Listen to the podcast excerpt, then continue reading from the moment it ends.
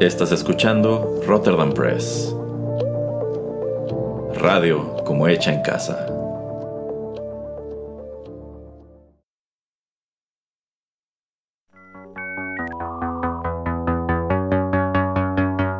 TechPili. El programa en donde analizamos la tecnología de manera relajada y divertida.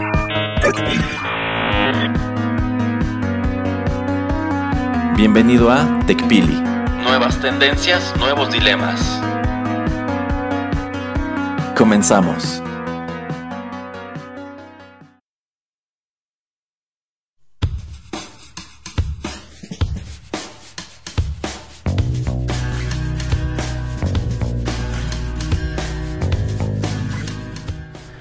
Hola, ¿qué tal amigos? Bienvenidos a la emisión número 95 de TechPili, nuevas tendencias, nuevos dilemas. Los saluda su amigo Juanito Pereira aquí en cabina y bueno, pues ya lo saben, me acompaña así como cuando están ustedes tomándose una pequeña tacita de té y tratan de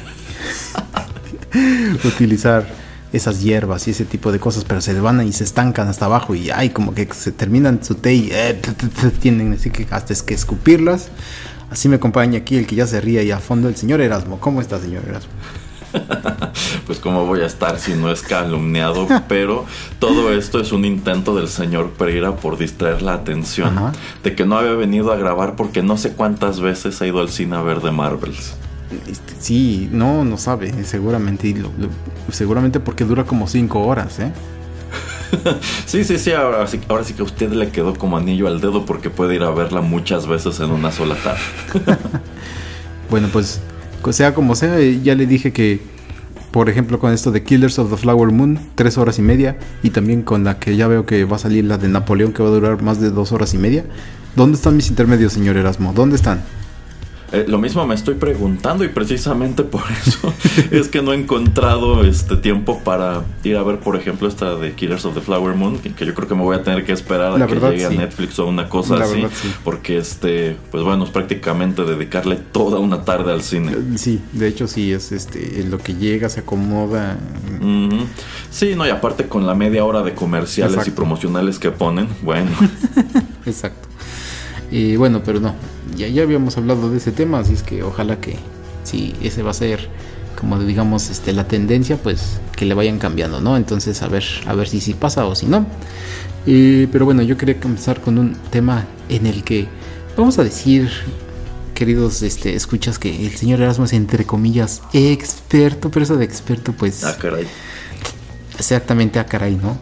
A ver, este, usted díganos, usted que es un, un, un ávido lector eh, tiene, ha tenido, tiene curiosidad, este, tiene un Kindle, tiene algún este tipo de lectores de libros, usted baja libros digitales, o este, o por lo menos ha tenido un tipo de Kindle en su mano para ver cómo, cómo se ven y todo eso. Eh, no, alguna vez tuve la curiosidad de comprar un Kindle, pero me pareció un aparato un tanto inútil en cuanto a que es lo único que hace. Ah, pero sí descargué alguna vez la app de Kindle, que es eh, gratuita, y con eso puedes leer los libros de los libros digitales de Amazon en cualquier este dispositivo, obviamente eh, pagándolos. Pero como no me encantó esto de estar leyendo en pantalla. La verdad es que lo dejé de usar, aunque ocasionalmente lo que sí busco este, pues son PDFs. Ok, pero ¿y por qué no le gustó lo de estar eh, leyendo en pantalla? Digo, porque obviamente usted dice, ok, el Kindle es como muy eh, eh, sea, restrictivo en ese sentido de que solamente puede hacer eso pero por las pocas veces que yo lo he tenido en manos, como que por lo menos este, de las últimas versiones, no sé, como la última versión que vi como hace un par de años, sí se sentía como un tipo de papel raro o, cuando uno está leyendo con una pantalla tipo iPad, como que sí se nota mucho este, la luz que emite. esa pantalla, pero el del Kindle como que siento que es más este amigable a la vista. Eh, ¿Por qué a usted no, no le terminó de gustar estar leyendo en pantalla? Um, bueno, será porque esta app de Kindle yo, yo la tuve en su momento en un iPad y me percaté de que al cabo de un rato de estar leyendo allí, eh, no es que me molestara tanto la pantalla, pero sobre todo cuando ya está, cuando es de tarde o está anocheciendo, eh, pues de pronto sí te llega a deslumbrar si lo dejas de repente, pero también me cansaba el peso del mismo aparato.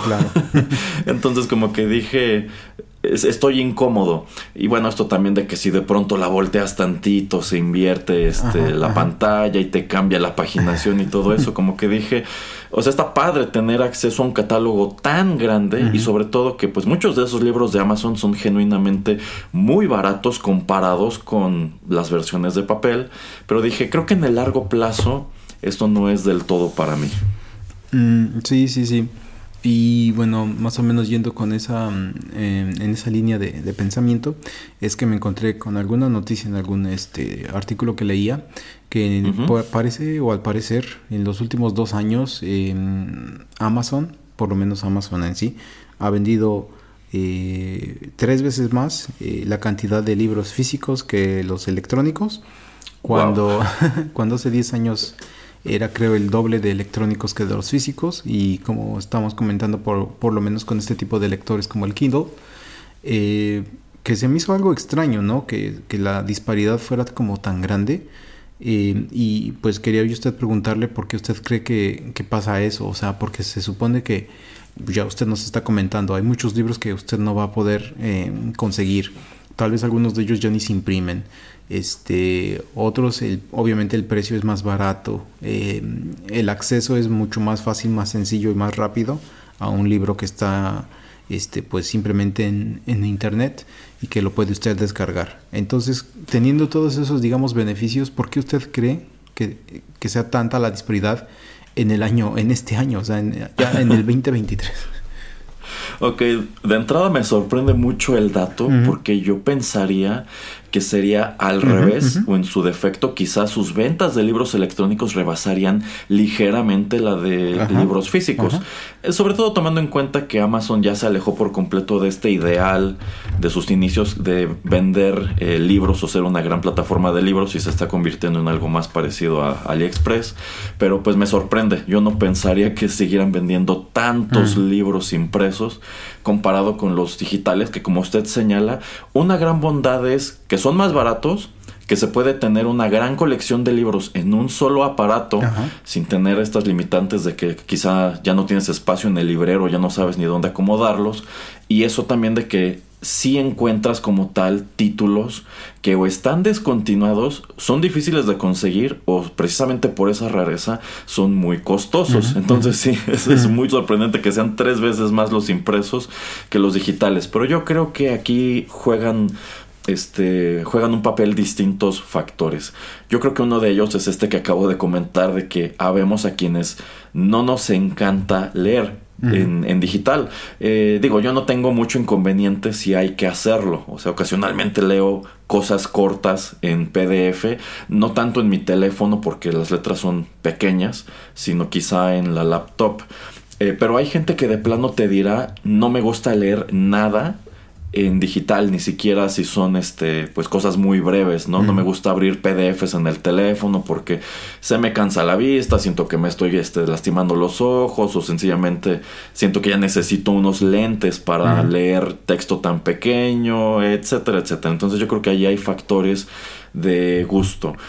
Otro factor que creo que está en juego es el hecho de que este es un terreno en el cual no se ha cumplido ese escenario que parecía muy ominoso a finales de los 90 y durante los 2000, de que a los libros impresos les pasaría lo mismo que ocurrió en su momento con los videocassettes, lo que ocurrió con los cassettes de música y cosas así, de que el nuevo formato los iba a desplazar al punto de la extinción. Eh, y yo creo que si este escenario no se ha cumplido en el caso de los libros es porque somos un mercado muchísimo más snob de lo que lo fue en su momento el de las películas en, VHS, que tiene su esnovismo, pero no era tan grande como este. Y es que algo que platicaba con el señor Geek en alguna emisión de Rotterdam Retro 2000 es que pues esto de comprar libros físicos implica también cierto grado de coleccionismo y cierto grado también diría yo como de alimentar tu ego teniendo una gran este, biblioteca. A veces incluso si no la vas a leer o vas a tardar mucho en, en leerla. Entonces yo siento que tenemos todavía muy arraigado que es importante o es más valioso tener el libro en impreso, incluso si es en una edición barata, que tenerlo en digital. A esto también se suma pues este temor muy actual de tener productos digitales que en cualquier momento pueden desaparecer. Hace ya un número de años, aquí mismo comentamos el caso de Microsoft que iba a desaparecer su servicio de libros digitales y pues todos los que los hubieran comprado, los tuvieran guardados allí, iban a perderlos, les iban a devolver su dinero.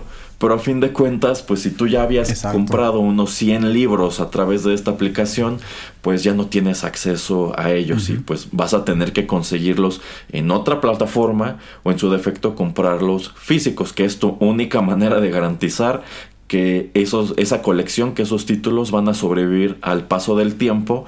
Y yo creo que también mucho es que si de verdad es un título que te interesa o quieres eh, tener para consulta posterior, pues no quieres encontrarte con lo que ocurre muy a menudo con los servicios de streaming, de que hoy ves una película y mañana ya no está en, ya no está allí, ya no, quizá está en otro servicio, ya no está en ninguno, y no tienes otra manera de acceder a ella, así que te quedas pensando, bueno, si la tuviera este en formato casero, podría verla cuando yo quiera y donde yo quiera.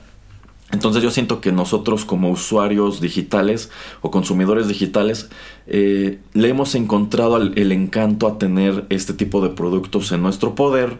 Y precisamente por eso tenemos el caso de discos compactos y DVDs que tú pensarías actualmente deberían ser algo muy barato, pero para colmo siento que son más caros incluso de lo que eran antes. O sea, estás hablando de que un DVD de una película reciente como la de Mario está vendiéndose en 500, 600 pesos. Wow. Ajá, pero porque en realidad lo que te están cobrando es esa seguridad de que siempre lo vas a tener disponible y no te vas a encontrar con estos escenarios que ya hemos comentado también de que resulta que la película de Mario está en un servicio en los Estados Unidos, está en otro en México, está en otro en Europa, en otro en Asia y que tienes ese riesgo de que te la pueden quitar en cualquier este momento y a veces incluso cuando recién la colocan no tiene este gran oferta de subtítulos o también de doblajes. Exacto. Entonces, yo creo que son esta clase de factores los que han contribuido a que los libros pues se sostengan muy fuertes en su formato impreso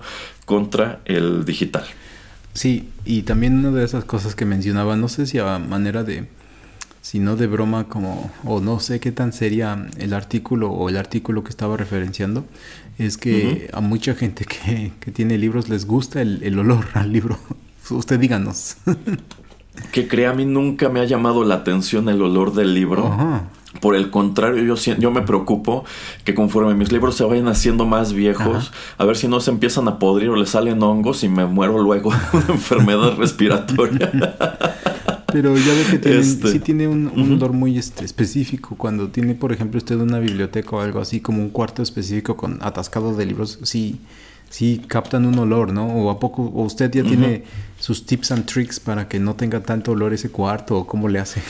pues quizás que ya estoy acostumbrado, mm, pero insisto, sí, sí sé que hay mucha gente que aprecia ese olor de libro nuevo, que es un aroma muy fuerte, tanto del papel como de la tinta y el caucho que usan para imprimir. Bueno, ya no, ya no tanto, pero este no sé, para mí nunca ha tenido ese encanto, nunca lo he romantizado a ese nivel.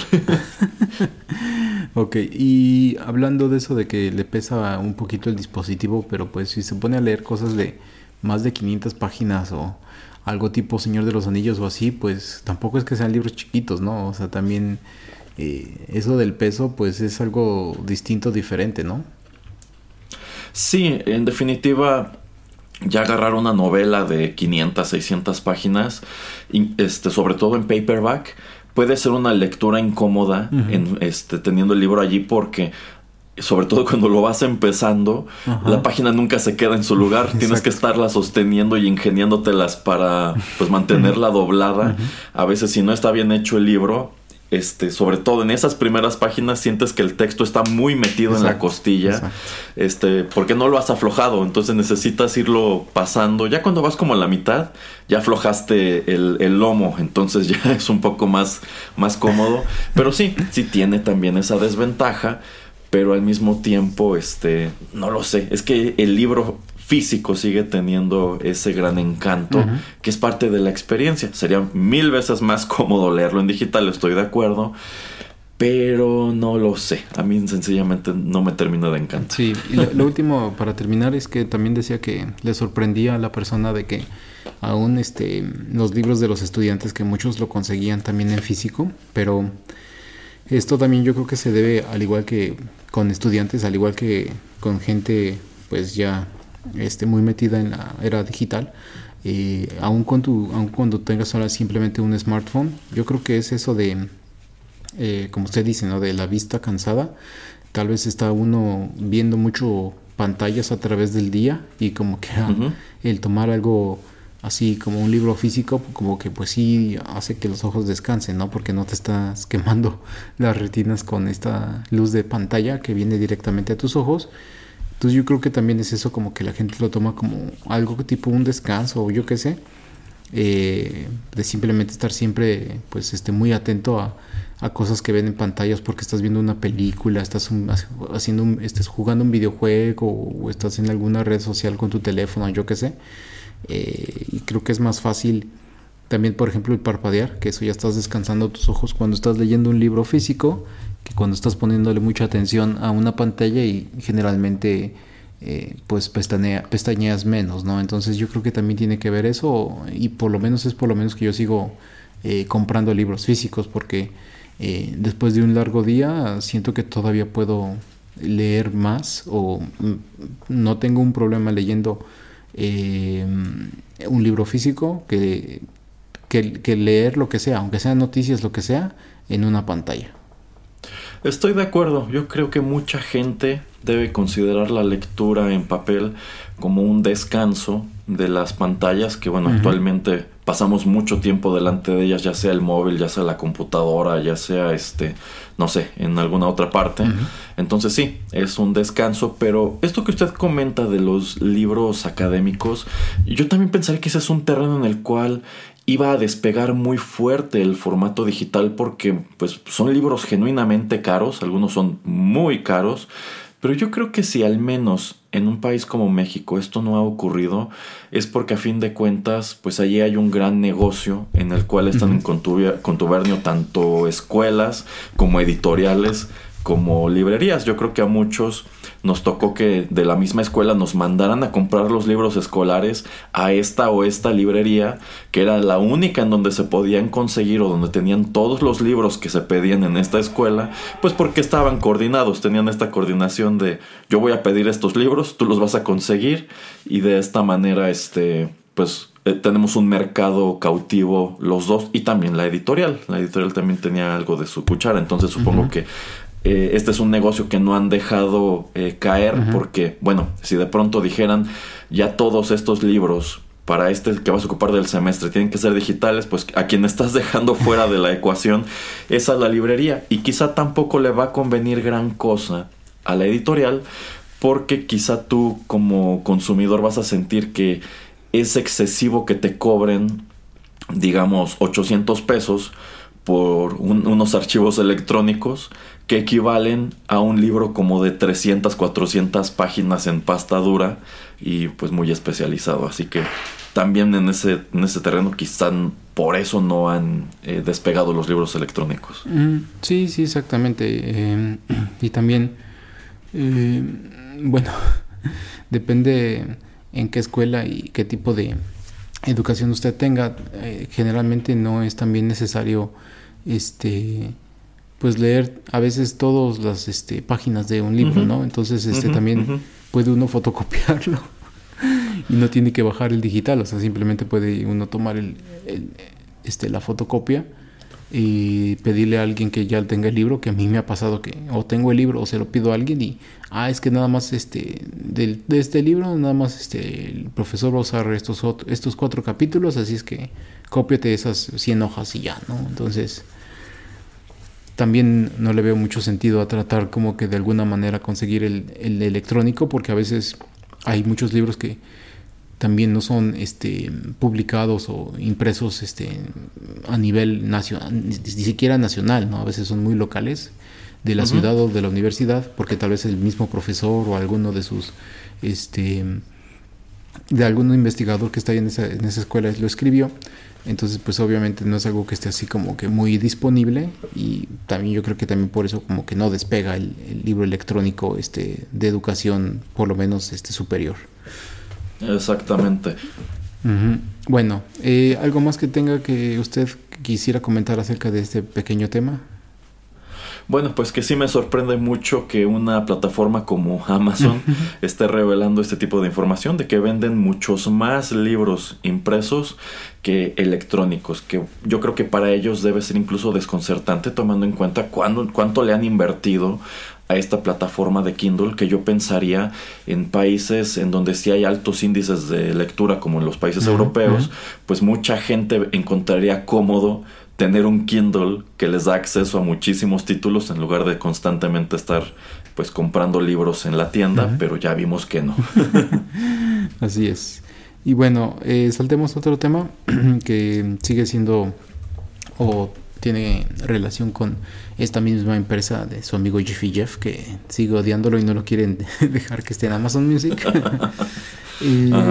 escuché una noticia, estaba leyendo una noticia de que probablemente van a demandar a esta empresa porque eh, investigadores descubrieron que eh, Amazon tiene un algoritmo donde ellos eh, mantienen o tratan de encontrar o mantener un precio menor al que sus competidores, ya sea externo o interno. Interno ya ve que luego copian productos que se venden de, de algún este vendedor. No sé, si usted hizo una mochilita bonita con cierres en, en, ciertos lugares y de ciertos colores y es muy popular, eh, Amazon hace su propia versión y trata de venderla más barato. o ya sea que, no sé, estoy diciendo cualquier cosa que unos audífonos que, por decir de Apple, unos audífonos de Apple que eh, afuera en la misma empresa de Apple, no sé, los venden en 100 dólares, ellos eh, ven y los venden en 99 y si Apple tiene alguna eh, promoción y los está vendiendo en 90, su algoritmo hace que los ponga en 89. O sea, están haciendo algún tipo de monitoreo como para siempre tratar de mantener el precio más atractivo y que usted no, no se vaya a otro lugar. ¿Y qué piensa acerca de eso? Eh, yo pienso que es una técnica sucia, sí. y también es, yo creo que es lo que ha contribuido a que, al menos aquí en México, el pequeño comercio, eh, pues no esté tan interesado en trabajar con Amazon porque ¿qué chiste tendría? ¿Por qué querría yo ofrecer mis productos a través de una plataforma que automáticamente va a encontrar un sustituto más económico y va a ser el primero que te arrojará en la lista de búsqueda. Yo creo que muchos han visto que cuando escribes un producto en su página, siempre hay algo que es el Amazon's Choice, que es como lo que te está recomendando Amazon o el más vendido eh, por Amazon, que por ejemplo si tienes contratado eh, Prime va a tener envío gratis para que te llegue a veces incluso al día siguiente. Eh, y sí, por lo regular es una alternativa más económica, pero cuando te pones a ver las otras opciones te das cuenta que es un producto pues muy parecido o parece ser el mismo producto que te está ofreciendo otra, otro, otro vendedor, que puede ser incluso un vendedor chino, pero lo tiene ligeramente más caro. Entonces, nada más por precio, tomando en cuenta que probablemente sea lo mismo, nada más reetiquetado, pues tú te vas a inclinar por la opción de Amazon. Eh, y es que decía, yo siento que se ha convertido en una plataforma más parecida a AliExpress porque la oferta de productos chinos que se embarcan desde China es inmensa eh, comparado si tratas de buscar opciones eh, locales. Por ejemplo, si yo me, busco, si me meto a buscar una cartera de piel, me va a arrojar infinidad de opciones chinas antes de encontrar quizá la tienda de un fabricante de Guanajuato que decidió utilizar Amazon como opción para ofrecer sus productos. Entonces, este, si yo lo que quiero es algo de calidad, como que sería esta cartera de Guanajuato, me va a costar trabajo encontrarla. Y en definitiva, por este juego sucio, va a ser mucho más cara o un poco más cara que si eligiera una de estas opciones de Amazon, quizás se va a tardar más en llegarme, la de Amazon me van a poner allí que te llega al día siguiente, no tiene costo adicional y para colmo si no te gusta la puedes cambiar este o la puedes devolver y te generan una tarjeta de, regalo. Entonces, em, pues se me hace algo malo. Digo, Amazon va a cuidar su negocio siempre antes que cuidar los, negocios de alguien más. Pero pues deberían tener en cuenta que a este mismo fabricante de Guanajuato, e, él no está utilizando la plataforma gratis. Le están cobrando una mensualidad y de lo que venda le van a cobrar una comisión. Y si Amazon es quien maneja el envío, también le van a cobrar esa parte. Entonces a él le están encareciendo el producto por todas partes. No solamente te lo encarezco cobrándote todo esto, sino que te estoy haciendo competencia sucia con productos más económicos. Entonces, pues qué mal. Sí, sí, así es. Pero, eh, ¿usted cree que, aparte de que es una técnica muy sucia, eh, el gobierno también sí debería, o los gobiernos de el mundo capitalista deberían como de detenerlo o dejarlos ser? Porque pues es a fin de cuentas el que esté dando el precio más, eh, o sea, como que es libre mercado, ¿no? O, ¿Usted qué piensa? aparte de eso, obviamente, de que si es una técnica sucia, eso sí estoy de acuerdo, pero eh, más, uy, yendo un poquito más allá, ¿qué piensa usted?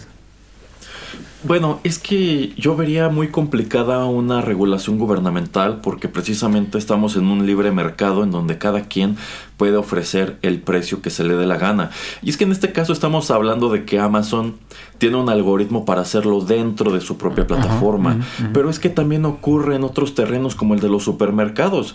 Se sabe que los supermercados constantemente están monitoreando los precios de los competidores y si hoy uno tiene el atún en 10 pesos, yo lo voy a poner en 9.90 a propósito para tratar de quitarle un poco de esas ventas y el otro al darse cuenta pues quizá no lo va a poder bajar a 9.90, pero me va a pegar en los productos de limpieza poniendo un 3x2, una cosa así. Este, y se desata entonces la guerra de precios. Y cuando se dan estas guerras de precios, realmente el beneficiado es el consumidor, porque es el que puede hacer una compra informada y e ir a comprar en donde más le convenga. A lo mejor si le conviene cambiar de lugar de compra porque el atún está 10 centavos más barato acá, o a lo mejor no. Entonces, yo, yo, diría, Amazon está en su libertad de hacer esto. ¿Está bien? Pues no, en definitiva no está bien porque le está jugando sucio a los propios suscriptores de su plataforma, pero a fin de cuentas también nadie está obligando a esta gente a utilizar Amazon como punto de venta, teniendo pues otras páginas que son para hacer como tiendas en línea genéricas, teniendo a Mercado Libre o qué sé yo. Entonces, eh, mal hecho, pero tampoco vería muy bien una intervención gubernamental. Dos cosas de, la tangente que usted saca de supermercados. Lo que yo he escuchado es que al haber, no sé, cuatro o cinco cadenas grandes, eh, lo más inteligente que usted puede decir como usuario es pues estar revisando todas las ofertas que tengan porque generalmente no tienen exactamente la misma en la misma semana o en el mismo mes hacer su lista y pues decir, ok, esta semana me toca, tengo que comprar esta parte de, mi mandado aquí, esta otra parte acá y esta otra en este otro lugar. Obviamente eh, le va a tomar tiempo porque pues consume tiempo el tener que estar trasladándose y dependiendo de la ciudad donde viva eh, es la distancia de donde está el supermercado. A veces algunas ciudades son pequeñas y no tienen más que una opción.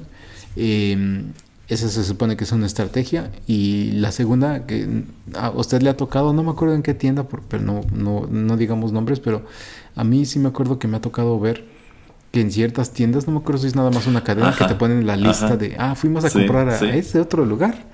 Aquí está la, y aquí está la lista y, hasta te, y te ponen el ticket y te ponen hasta la fecha cuando lo compraron y te dicen, mira, este, este precio que te estábamos dando comparado con el de ese lugar este es, pues sí es una diferencia eh, y estás ahorrando si compras todas esas cosas aquí. ¿Sí le ha tocado ver eso o no?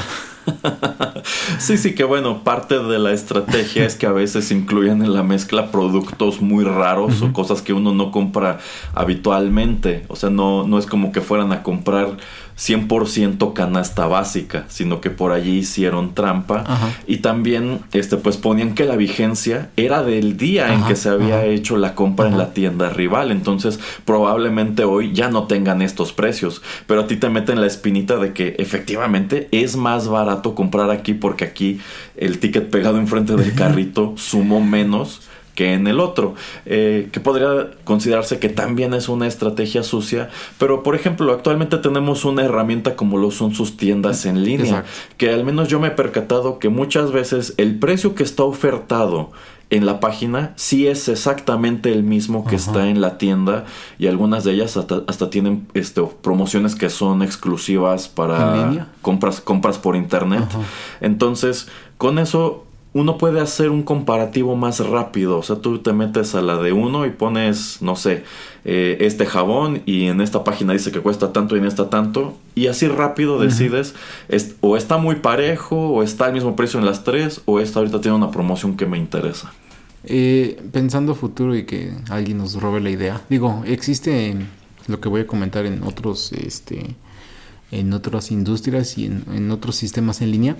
Pero ¿qué tal, qué, a, ¿qué tal le parecería a usted tener una aplicación o un programa en internet donde usted ponga, digamos, una canasta básica, este, le da a enviar y como que estas tiendas este, de autoservicios se, digamos, se, pelean entre ellas este, en línea para ver quién le ofrece el precio más barato de todo lo que usted puso y esa es la que gana y se lo mandan. O sea, usted no tiene ni que dar clic, como que automáticamente dicen, ah, pues este, están cinco cadenas, el señor Erasmo quiere comprar estos 27 eh, productos eh, y la que le da más barato es esta cadena, así es que así ya sabe como cuando eh, lanzan algún tipo como de mm, no oferta, pero cuando el gobierno quiere construir algo y así pone alguna... Sí, como si fuera una licitación. Exactamente. Entonces, ¿usted qué le parecería? Pero para, pues, ahora sí que para su, su propio consumo de cosas, este,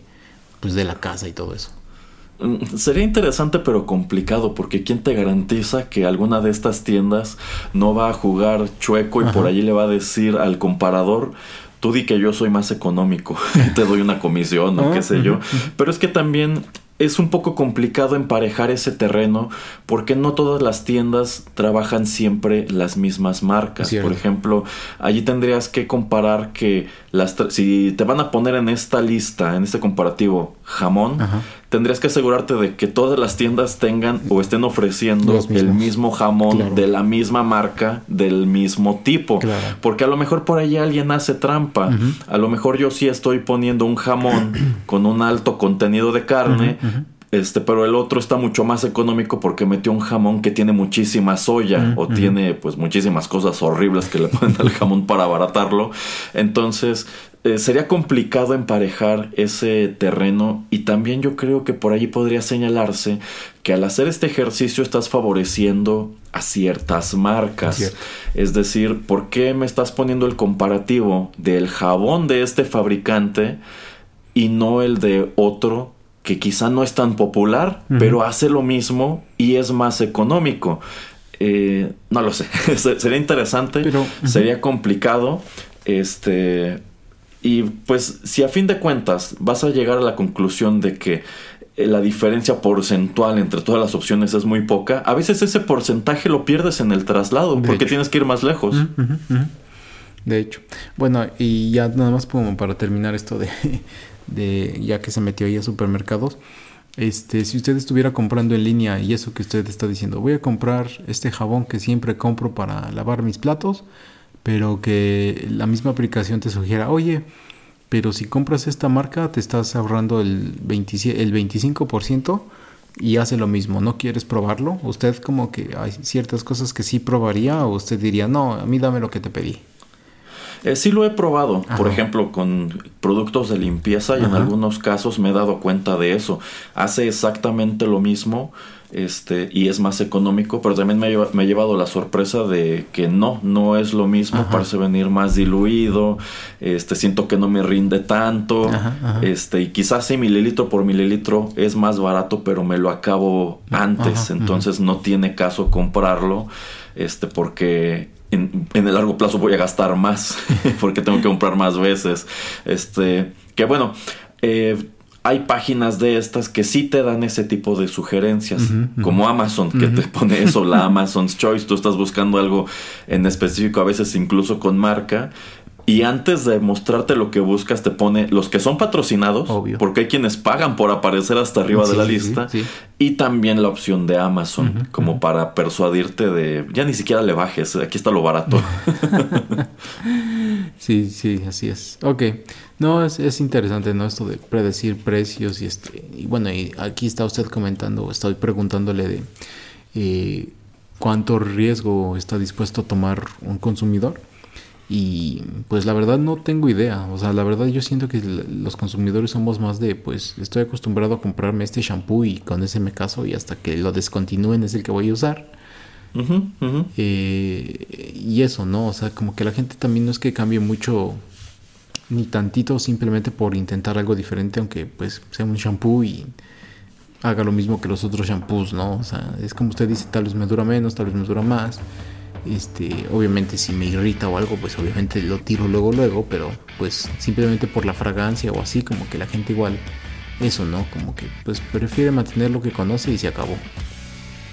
exactamente. Pero bueno, es, interesante, ¿no? Que algunas cosas y algunas personas como usted sí toman un riesgo. En fin, em, bueno, no hablemos más de, de, Amazon y de su amigo Jeffy Jeff, que usted también lo vuelve a traer y decir que, Amazon Choice y que quién sabe qué. Ahora menos vamos a estar en Amazon Music. Creo que no. Bueno, eh, saltemos un poquito a todo lo que tiene que ver el mundo de las películas y las series. Eh, con eh, el sindicato de actores que, bueno, recientemente acaban de acordar este, un nuevo contrato con, este conglomerado de casas productoras.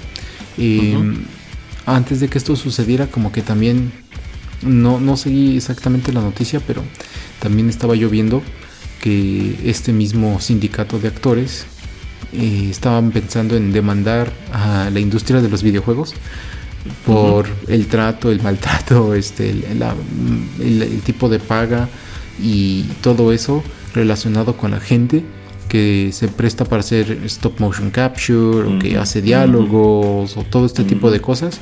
Y obviamente empatándolo con lo que tiene que ver las películas y las series, pues eh, lo que estaban peleándose más que nada eh, los actores era eso de pues no copies como me veo, no puedes este, poner nuevo material sin pedirme permiso, etcétera, etcétera. Y literalmente lo que es un videojuego es pues está para transferir todo lo que tú eres, tiene que copiar todo eso, ¿no? O sea, tu voz, este, eh, si, eh, si, eres un actor, pues tus, tus, este, tus movimientos, este, tus gestos, eh, a veces hasta la manera en que, en que te ves. entonces yo creo que ahí tal vez en cierta manera sí, quitando si hay un precio justo o no justo en los salarios, yo creo que el riesgo de tomar todo lo que viene siendo un actor, la esencia del actor, eh, era más sencillo eh, copiarlo, eh, tomarlo prestado, robarlo, meterlo a una máquina de inteligencia artificial para que me escupiera algo similar a lo que este actor, actriz está haciendo y no tener que pagar un salario grande. Entonces, ¿usted cree en primer lugar que si tienen, tenía fundamentos este, el sindicato para tratar o querer demandar a la industria de los videojuegos. Y en segundo lugar eh, pues cuál cree que fuera la mejor reacción o la mejor manera de estos dos grupos los videojuegos o todas estas eh, empresas de videojuegos y el sindicato como para llegar pues a un acuerdo eh, pues que les conveniera a los dos Ok, bueno, el tema allí es que ya de mucho tiempo para acá, la industria de los videojuegos ha empezado a depender cada vez más de actores. Eh, si nos regresamos a los 80, los 90, los videojuegos no tenían voz. Todo tenías que leerlo y tú te imaginabas la voz de los personajes en la cabeza. O en su defecto tenías a un Mario que solo tenía sonidos genéricos. Así es. Pero no hablaba. Eh, y por, eso luego cuando te ponen la voz del personaje, medio mundo pega el brinco y dice, pero es que yo nunca me imaginé que este personaje hablara así. Por ejemplo, yo, yo tengo muy grabado en la cabeza cómo me imagino que habla Link, ah. que es un protagonista históricamente mudo. Pero si de pronto me dijeran es que su voz será este actor, probablemente diga, en mi cabeza Link nunca se ha escuchado así. Pero seguramente en la cabeza del señor Pereira se escucha muy distinto. Exacto. Entonces, este, bueno, eh, si quieren blindarse contra ese tipo de cosas, pues sencillamente tendrían que regresar a este formato en donde teníamos que leer todo y no había, no había diálogos. Pero nos hemos acostumbrado a ello. Pero también han empezado a incurrir eh, en esta tendencia que no me encanta de meter a los mismos actores dentro de los videojuegos a que sean el protagonista, que sean un personaje secundario, a que cumplan alguna función. Por ejemplo, en su momento hablamos de este juego de Between Two Souls, en el cual aparecía, este, era William Dafoe, me parece, ¿no? Eran William Dafoe y también este, Ellen Page. Eh, pero digamos que allí fue intencional porque este juego estaba tratando de ser más como una película. Tenemos también el caso de este Dead Stranding en donde aparece Norman Reedus, Guillermo del Toro, este Matt Mikkelsen o este Cyberpunk que aparece Keanu Reeves, si no me acuerdo, creo que es Idris Elba el que acaban de agregar, ¿no? Así es. Bueno, eh, para mí, como videojugador, nunca ha sido necesario que estén allí. Para mí el gancho no es ese, para mí el gancho es que el juego sea bueno. A mí de qué me sirve que tengan a Keanu Reeves este, en Cyberpunk si cuando estrenaron el juego es un desastre que apenas si se puede jugar, ¿no? Entonces, yo no veo por qué ese tenga que ser el gancho para la industria de los videojuegos. Por ejemplo, en el más reciente Mortal Kombat resulta que contrataron a Megan Fox para que haga uno de los personajes y para colmo ni siquiera se parece. Bueno, se parece un poquito, pero este no es, no es necesario. Realmente para mí nunca ha sido necesario eso. No veo por qué tienen que hacer un gasto extra en algo que nadie les pidió, sobre todo tomando en cuenta que cuando salga el siguiente Mortal Kombat probablemente ese personaje ya no se va a parecer a Megan Fox. Exacto. Entonces fue algo fue algo del momento. Este, la gran ventaja que tienen ellos es que como artistas digitales pueden crear a sus propios personajes y a la gente les gusta. Eh, por ejemplo, ahí tenemos a toda esta galería de chicas de los juegos de pelea que son emblemáticas y tienen fanaticadas enormes. Este, y pues no existen, sencillamente es algo que alguien de regreso en los 90, en los 2000 diseñó para que apareciera así en el juego y así funciona. Y así lo pueden dejar. No necesitan que de pronto llegue esta actriz. Bueno, es que ahora este personaje se va a parecer a esta actriz porque le pagamos una millonada este, para ello. Probablemente, probablemente incluso sea una movida arriesgada o impopular. Entonces, teniendo esta ventaja de que ellos pueden hacer que los personajes se vean como ellos quieran. Este y en algunos casos incluso hablen como ellos quieran, no veo por qué tengan que meterse en camisa de once varas empezando a, hacer un casting para los videojuegos como se hace un casting para las películas y tratando de pelearse las estrellas. Este, entonces, bueno, para mí no tiene sentido. Yo tampoco veo, o sea, yo creo que esta cuestión de que el sindicato quisiera pelearse con la industria de los videojuegos también era eh, curarse un poco en salud, porque si lo que los estudios quieren es utilizar a la inteligencia artificial para reemplazarnos, ya nos dimos cuenta de que esta industria también nos, nos necesita, no tanto, pero nos, nos necesita. Entonces, de una vez vamos a ponerles ese estate quieto, como para que vean que no nos vamos a dejar ni en este terreno ni en el suyo. Quieren librarse de toda esta problemática los estudios de videojuegos, pues sencillamente que dejen de contratar actores o comprarles este, su semejanza para los juegos, quizá de pronto los puedes traer para que hagan una voz. Pero si no, allí tienes toda una industria de actores de doblaje que hasta ahora lo han hecho bastante bien, algunos de los cuales pues no serán grandes luminarias, pero son muy queridos como Troy Baker. Este, y ya, sigue haciendo las cosas como hasta ahora, o en su defecto, pues aprende a capitalizar sobre lo que ha hecho Nintendo históricamente de que sus héroes no hablan, sus juegos siguen siendo mudos. ¿Quieres jugar un Zelda? Tienes que leer. sí, sí, efectivamente. Em, sí, no, yo también lo estaba viendo eso de que no, verdad, no sé cuánto les paguen, em, pero pues al ser también ya proyectos que son este que cuestan a veces cientos de millones de, dólares, pero a su vez también recaudan mucho más dinero que, que una película que, que sale este, al cine, Em, no sé qué tan válido o no tan válido es este, pues estar pidiendo un salario más grande para los actores que, que dan voz o que dan movimientos a, a, los personajes, porque pues si es un juego triple A, eh, pues en verdad sí va a generar las ganancias, ¿no? Entonces es este un poco difícil como el tratar de em, cerrar los ojos o hacerse de la vista gorda eh, siendo un, actor, un actor, una actriz y decir, a ver, momento, este, no sé, eh, Ubisoft, estás lanzando este nuevo juego, eh, hiciste estos miles de, estos cientos de millones de, dólares y a mí que me toca, o sea, estás haciendo una ganancia increíble y yo en las pocas películas que puedo participar o he participado porque soy un artista B o C, pues generalmente si sacamos de un par de millones es así como que súper guau y nos costó muchísimo trabajo.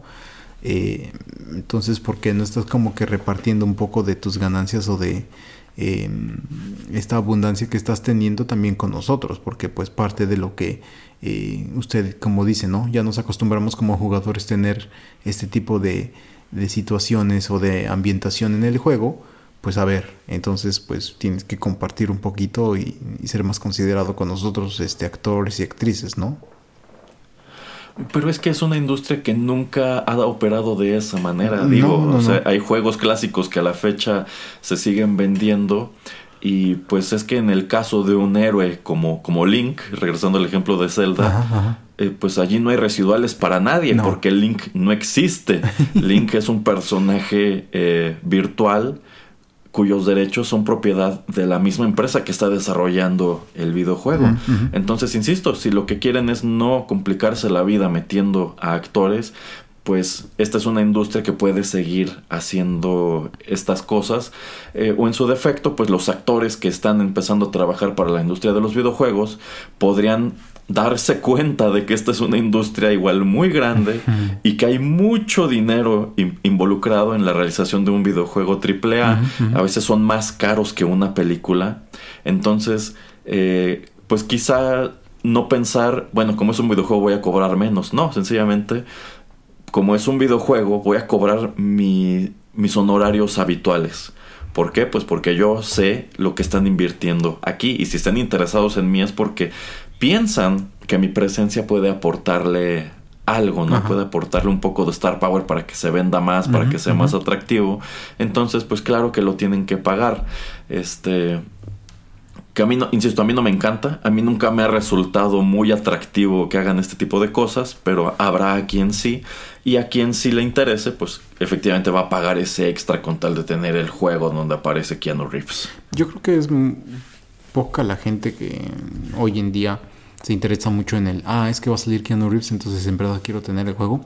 Yo creo que es más eh, la industria de los videojuegos o el director del juego diciendo, ¿sabes qué?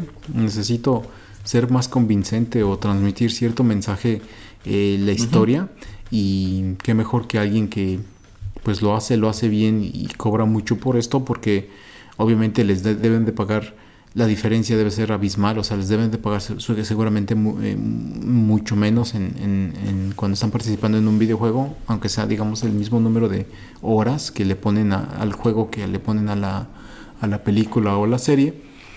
Pero yo creo que es más como que el director como montándose en, su visión y decir, pues es que si tengo a alguien que en verdad sepa transmitir este, los diálogos, eh, de alguna u otra manera es lo que va a hacer que la gente se enganche y quiera seguir jugando el juego o hable bien del juego, más que decir, ay, es que sale tu personaje, eh, tu actor o actriz favorito, entonces por eso como que comprarlo. Yo creo que es menos esa gente y más lo que le comento de, si traigo a alguien que tenga las habilidades para actuar esto, como que eso va a hacer que más gente hable de este juego.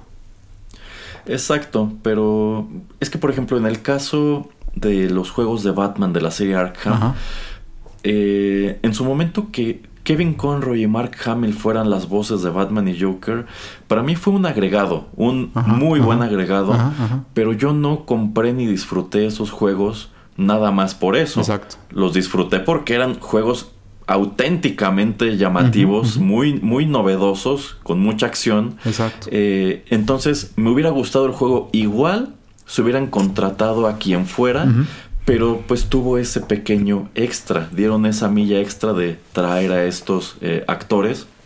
Y pues el, ejemplo perfecto lo tenemos en esa misma franquicia con Arkham Origins, que en mm. ese juego no son Kevin Conroy ni son Mark Hamill, y aún así contrataron a dos personas que hicieron un excelente trabajo. O sea, estas dos personas pudieron haber este, vocalizado todos los juegos y hubieran sido igual de buenos. Sí, sí, así es. Bueno, eh, traigo otros temas varios, pero nada más como para ir cerrando este, este episodio.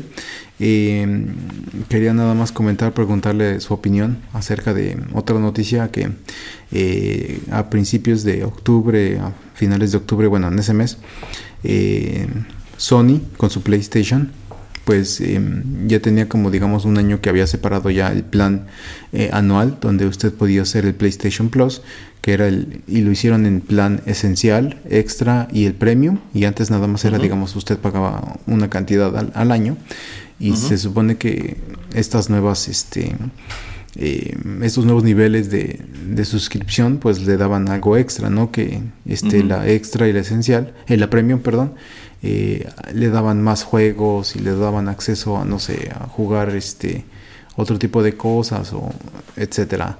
Eh, y ahora lo que le agregaron em, fue eh, que usted va a poder ver películas con un, eh, digamos, este nuevo eh, plan que, bueno, ellos hicieron como su propia mm, aplicación de streaming que se llama Sony Pictures Core porque PlayStation, como sabemos, es de Sony. Pero son simplemente son, bueno, no simplemente, pero son más o menos como 100 películas, o sea, no, no es otra cosa, no son series, no, no están haciendo contenido nuevo, son cosas que Sony ya había producido eh, y usted no tiene que hacer nada, o sea, simplemente eh, al estar pagando estas membresías de extra o de premium, cuando usted ya pues este tiene su, su suscripción que usted paga porque usted juega videojuegos, tiene acceso a 100 películas y que ellos obviamente ellos deciden, supongo que son algunas también de las más nuevas, este, Into the Spider-Verse y Spider-Verse y todas esas, por ejemplo.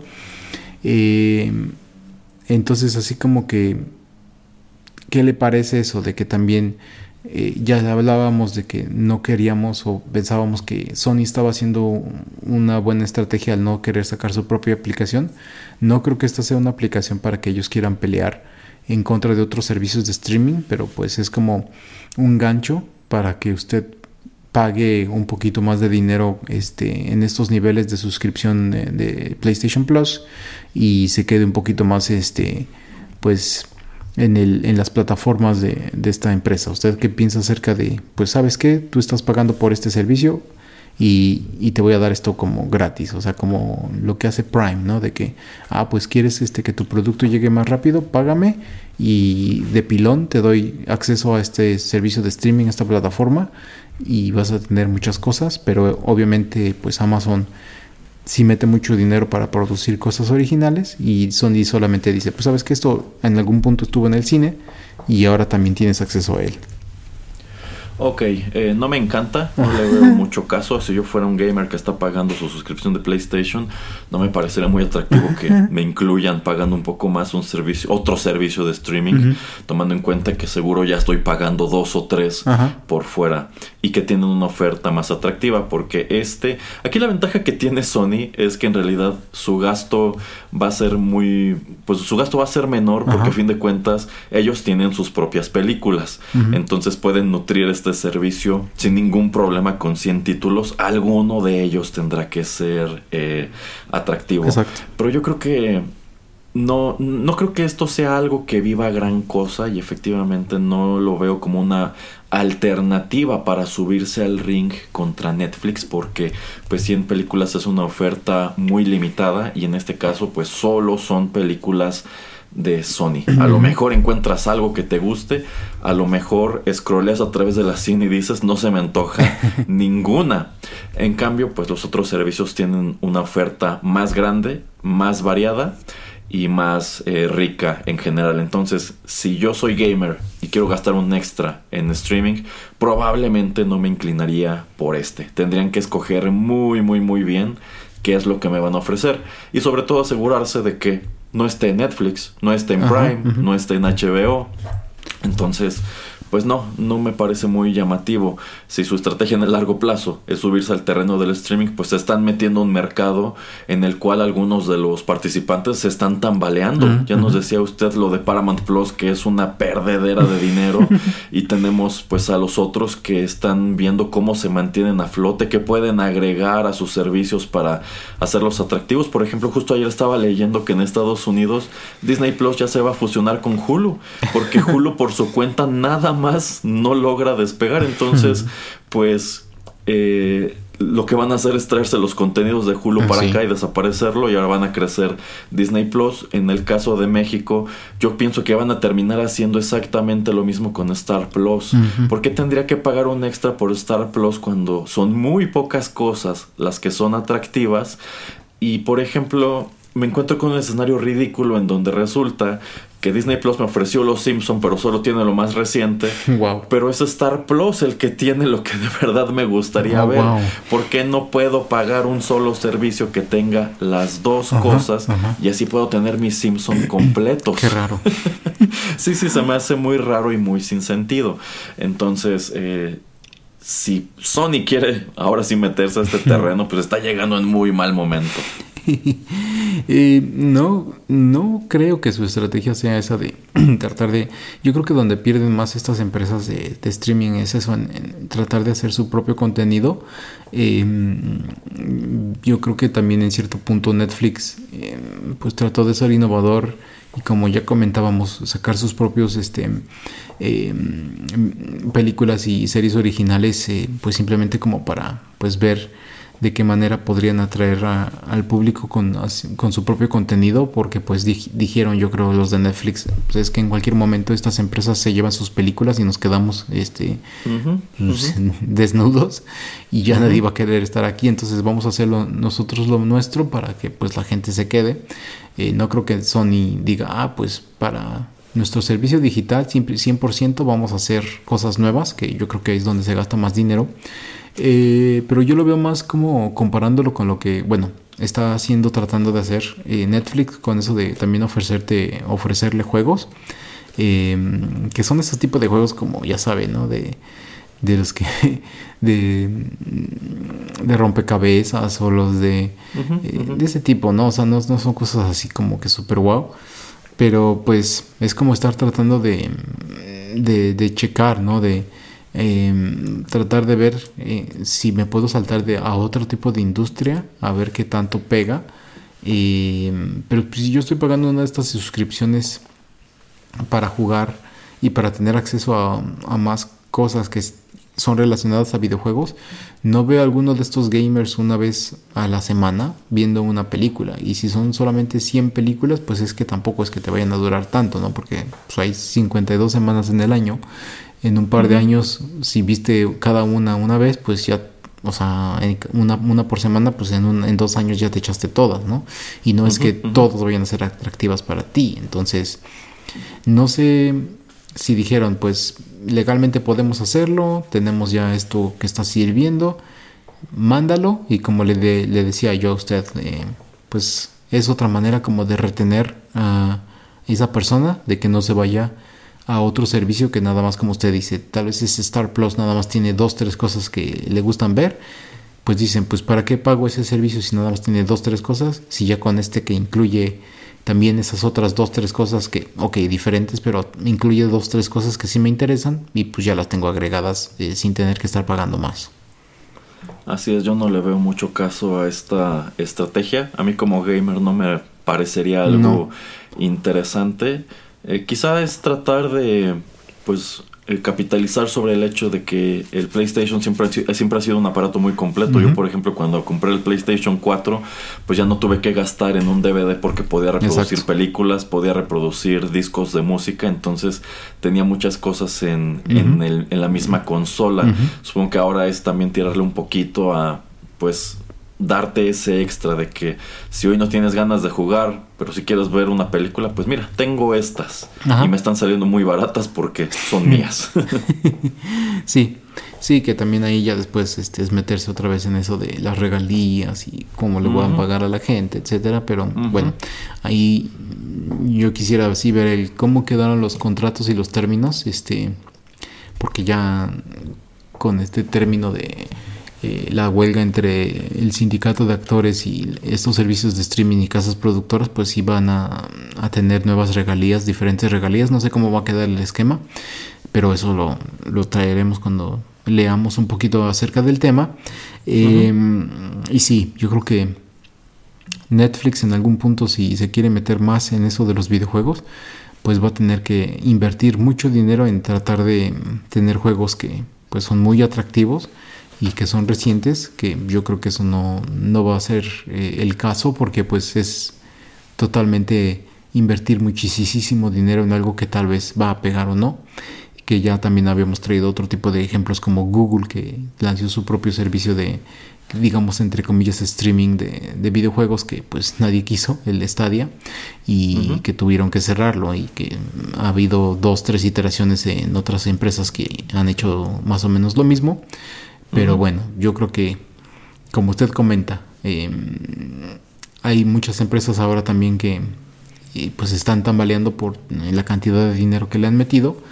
Eh, y yo creo que ahora con eso de que también no hay mucho contenido porque pues todas las, las, producciones tuvieron que tomar una pausa, yo creo que el próximo año sí veremos como una reducción entre los servicios de streaming para pues que ahora sí haya convergencia y, y, ojalá nada más haya 3, 4, 5 servicios máximo y que nosotros como eh, consumidores pues decidamos nada más tener un par de ellas y se acabó. Sí, sí, como señalamos antes, en este momento la oferta es demasiado grande para el mercado y pues no van a tener más alternativa que encogerla. Exacto, así es. Bueno, eh, esos eran pues los temas un poquito diversos que traje para esta emisión. No sé si quiere usted agregar algo. ¿No, ¿No, nos va a dar su reseña de The Marvel, señor Pereira, luego de que la vio tantas veces? Pues yo estoy esperando que usted la vea para que hagamos un Juanito de las películas, o, o a qué le tiene miedo, o de qué se trata esto. no, no se preocupe por mí, señor Pereira. Yo ya la vi a través de distintos comentarios. ¿Ah, sí? sí. ya, ya me contaron todo lo que me tenían que contar. ¿No tiene usted una hora y media de, su, de, su, de su vida y de su día para ir a verla? Pues tal vez si me invitaran la cena, eh, quizá. Pero ¿por qué la cena si es hora y media? O sea, puede ir eh, eh, en el medio del día y lo que sea. Bueno, no, es que en medio del día, mi horario no me permite ir en medio del día. Yo solamente puedo ir en la noche, señor ah, Ok, este, a ver, a ver si alguien este, se apiada de usted, ¿eh? Sí, sí, sí. alguien invíteme a ver de Marvels. Ah, o sí, sí. para que aquí haga la reseña.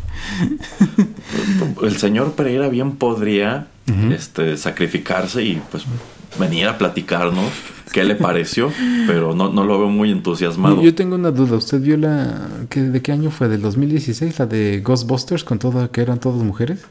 Ah, no, no, no, no la he visto. Ah, bueno, pues y yo creo que tampoco va a haber Marvels, pero si tengo que comparar esas dos, esta es mejor que esa. Así de simple. Puedo imaginarme que sí. Puedo imaginarme que es mejor. Este, pero bueno, quizás sí sería interesante comentar de Marvels. Si no tanto por la película, por todos los fenómenos que se han dado en torno a ella y lo que significa para esa franquicia encontrarse con un título al cual ya de plano el mismo estudio no le tuvo fe al grado de que es una película muy corta que está llegando este pues con unos trailers que a mí se me antojaron muy desesperados, como gritándome, por favor, ven a verla, acuérdate, acuérdate que somos los mismos que hicimos esto, ¿eh? Entonces, a ver, a ver si sí nos sentamos a platicar sobre eso. Yo creo que mm, después de esta película y después de la, lo que va a ser terminar siendo la, como la fase 6, yo creo que el, el reino de los superhéroes ha terminado y como en algún lado vi este escrito de que pues ahora como Disney también compró a, Fox y Fox tenía los derechos de por ejemplo los hombres X yo creo que sí vamos a ver un, cambio eh, bastante radical en un par de años y yo creo que nos vamos a dedicar a tratar de reinventar primero nuevamente a los hombres X y tratar de darles este algún tipo como de em, pues historias más profundas antes que volver a meternos en el ámbito de, los superhéroes, la verdad. Yo creo que ahora es la, Es la, es este, la, la, la, era de los superhéroes está terminando y va a comenzar la era de los mutantes, señor Erasmo. Yo creo que eso sí, sí lo veo. Mm, yo creo que están llegando muy tarde, están sumando muy tarde a la mezcla a los X-Men y sobre todo mm, tomando en cuenta que, al parecer quieren hacer a los mismos X-Men que ya estaban en Fox. No estoy tan seguro. Pero no creo que mm, no creo que los vayan a mezclar. Yo creo que vamos a desfasar a los superhéroes y los vamos a dejar por un lado y simplemente... Ah, sería la mejor decisión, sí. sí. sí. Sí, más o menos sé por dónde va su comentario. Podrían hacer eso, una segunda continuidad que sea nada más de los X-Men. Y de este, hecho, a ver si esa sí funciona. Ajá, y de hecho, nada más buscándolo rápido, ¿usted sí sabe que va a haber este continuación de la serie? Eh, sí y no me encanta. Digo, la serie creo que acabó en un punto idóneo. Sí te deja sobre la mesa un número de cosas que se pudieron explorar. Pero yo no veo cómo podrían desarrollar eh, actualmente una serie que se veía así y daba ciertos tratos que no serían muy bien recibidos por la opinión pública con ciertos personajes femeninos. Entonces, a ver qué tal. Estoy viendo que mm, este todavía sigue planeada y se va a llamar X-Men 97 porque la serie original animada salió del 92 al 97 y al parecer sí tienen planes como de que se estrenen los primeros 10 episodios eh, de esta de esta nueva temporada de, los X-Men de, de, hace tantos años, este, a principios del próximo año del 2024 y ya están desarrollando la segunda temporada. Entonces yo creo que igual van a ver qué tal pega o no eh, la primera temporada. 10 episodios son muy poquitos, la verdad. Sí, sí, sí, sí. Pero yo creo que están pues viendo qué tal. Eh, no sé, como usted dice, es, es como todas esas este, otras series que han revivido.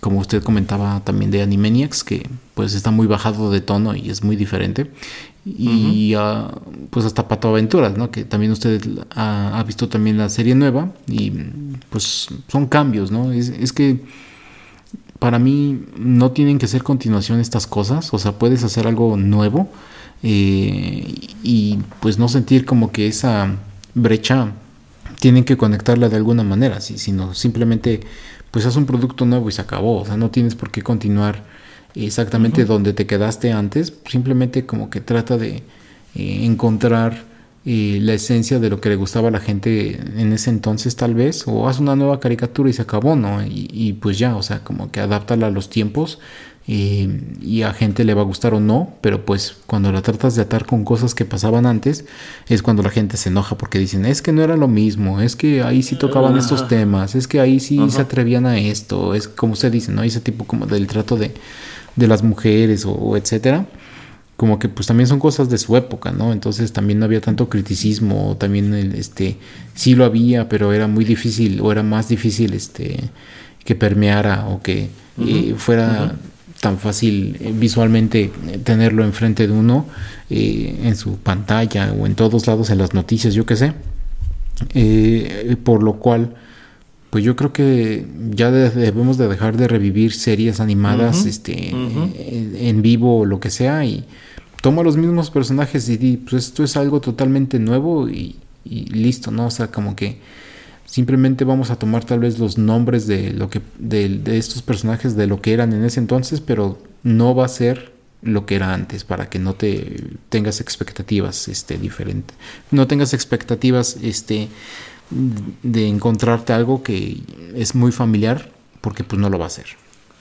Lo hacen porque son productos probados. Sí, sí, sí, De regreso a los 90 son cosas que les dieron resultado, les dieron más resultado que las cosas nuevas o las reinvenciones, así que están aferrados a, es que esta es una encarnación que tiene mercado, esta es una encarnación que tiene nostalgia, pero precisamente eso puede ser la bala que le sale por la culata, porque por ser un producto probado, las expectativas son altísimas. Exacto. Y si de pronto quieres hacer estos cambios para adecuarte a las sensibilidades contemporáneas, pues no te vas, no, va a tener una buena acogida porque nadie quiere eso, que yo creo que es lo que a lo que están empezando a que muchas de estas cosas que están metiendo por la fuerza a las películas pues no gustan. y, precisamente por eso tenemos fenómenos de, de, filmes que nadie quiere ir a ver al cine porque ya se harta uno como consumidor de que siempre le quieren estar echando en cara lo mismo.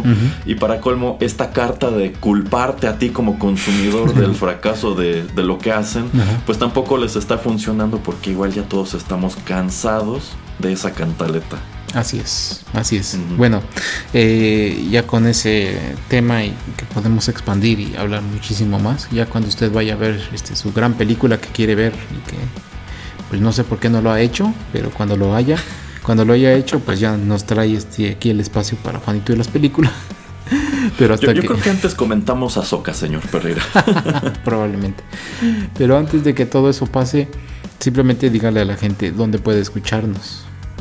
Bueno, pues estamos en prácticamente todas las apps de podcast, menos Amazon Music, eh, en Spotify, en iTunes, en Tuning Radio, pero pueden encontrar la totalidad de nuestros contenidos, que son más de 600 programas ya, en SoundCloud, en estas otras solo los 500 más recientes, y pueden seguirnos en redes sociales, Facebook, Instagram, Threads y también X. Así es. Bueno, pues se despiden ustedes el señor Erasmo, el señor Juanito Pereira y quédense aquí con los contenidos de Rotterdam Press. Hasta la próxima.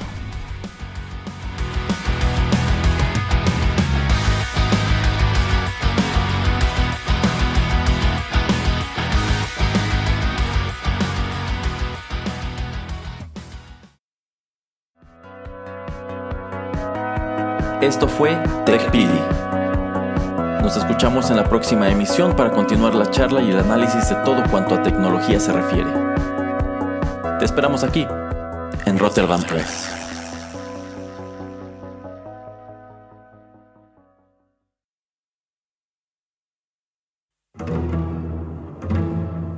Estás escuchando Rotterdam Press. Radio como hecha en casa.